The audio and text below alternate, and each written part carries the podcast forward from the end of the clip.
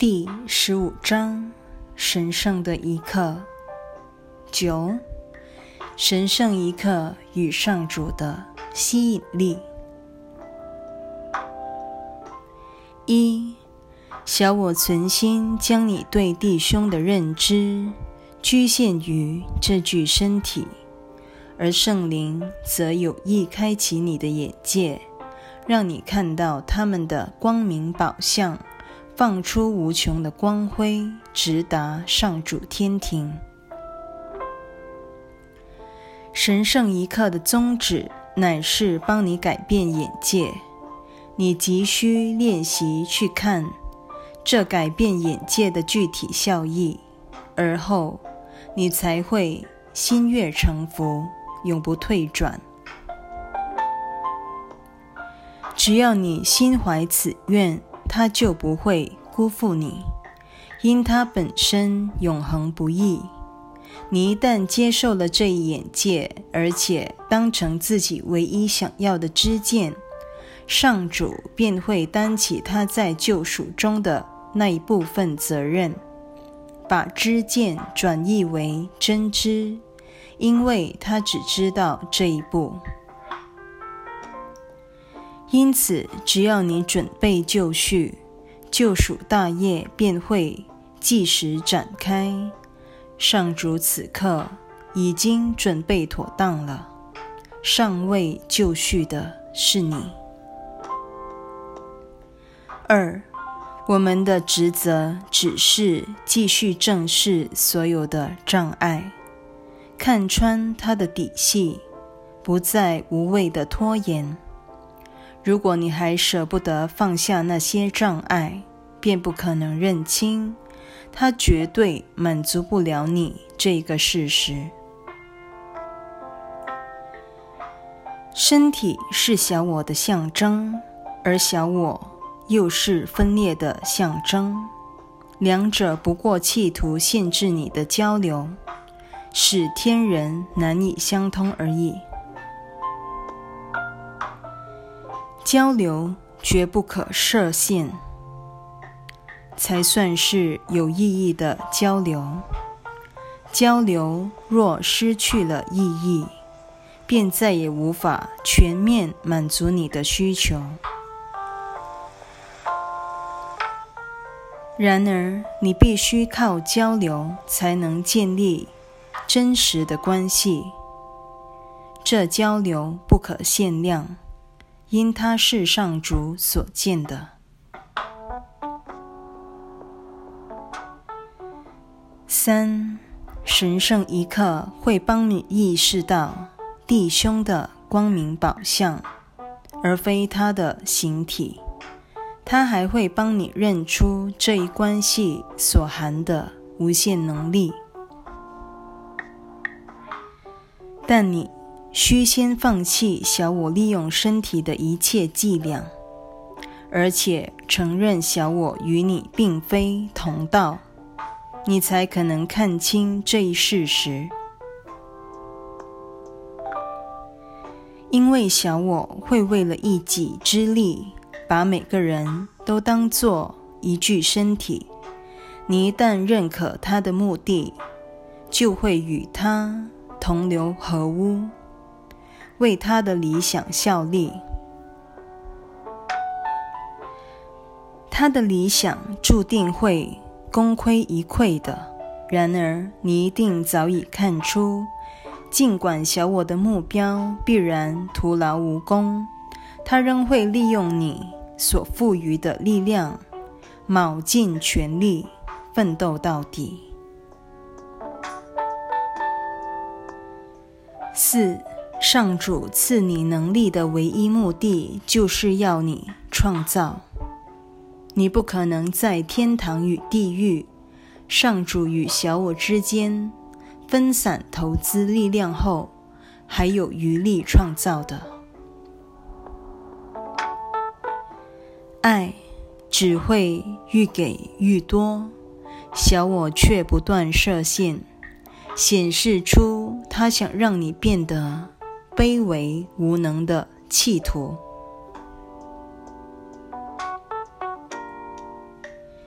你若不把弟兄由身体释放出来，而只把他当做一具身体，你等于拒绝了他要给你的礼物。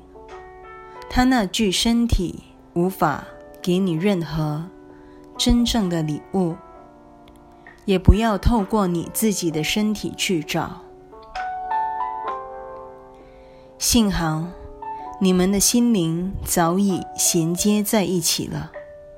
只要你愿接受心灵的一体性，天堂从此不再寂寞了。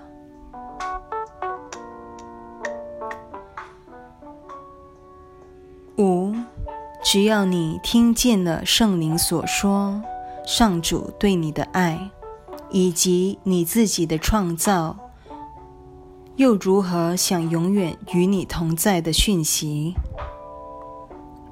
你不可能感受不到永恒境界的吸引的，也不会有人听到他的讯息之后还想在世间蹉跎下去，因为活在天堂是你最大的心愿。只有在那儿，你才会感到安心而圆满，享受那既可靠。又充满了爱，而且不受任何限制的关系。你难道不想用你那些无谓的人际关系来换取这种关系？身体确实万般卑微而有限，你必须不再着眼于小我。在弟兄身上所加的种种限制，才能获得上天赐你的自由解脱。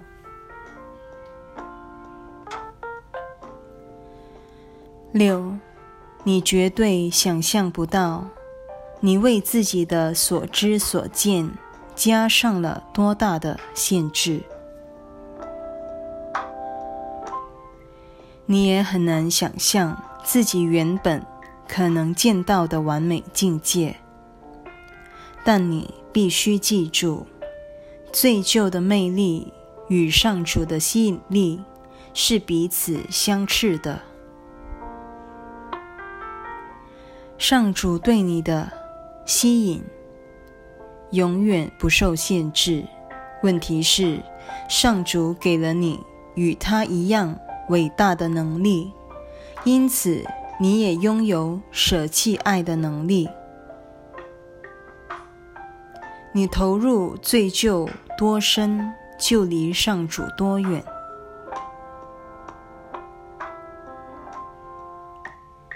你的眼力会愈来愈弱，愈阴暗，愈窄化，只因。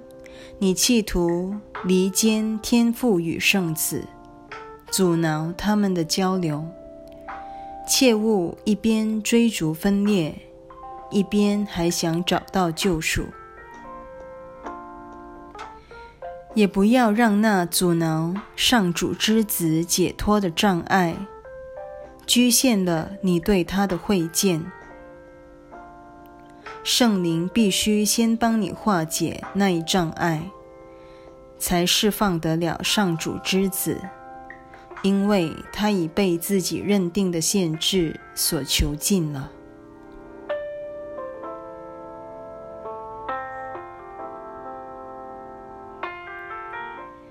七，当形体不再吸引你的注意力。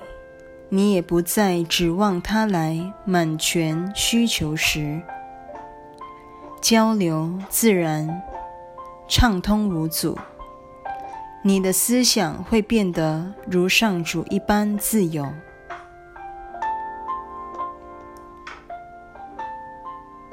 只听从圣灵的教诲，把身体纯粹当作交流的工具，同时抵制小我。把身体用在分裂或攻击的企图你便会瞬间明白自己根本不需要这一具身体。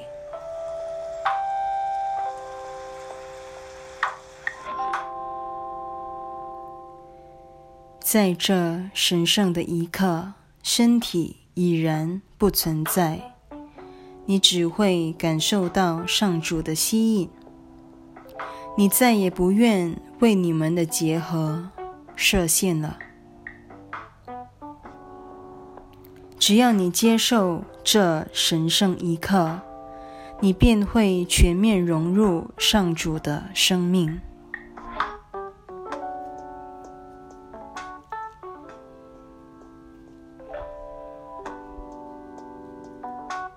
这种真实的关系，成了你此生的唯一渴望。一切真理尽在其中。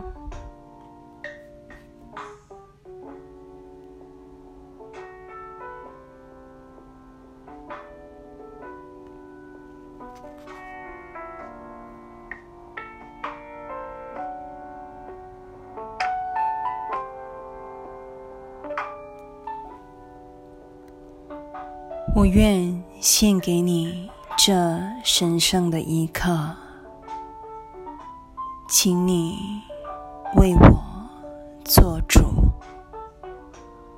我一心追随你，并且坚信你的指引必会带给我无限的平安。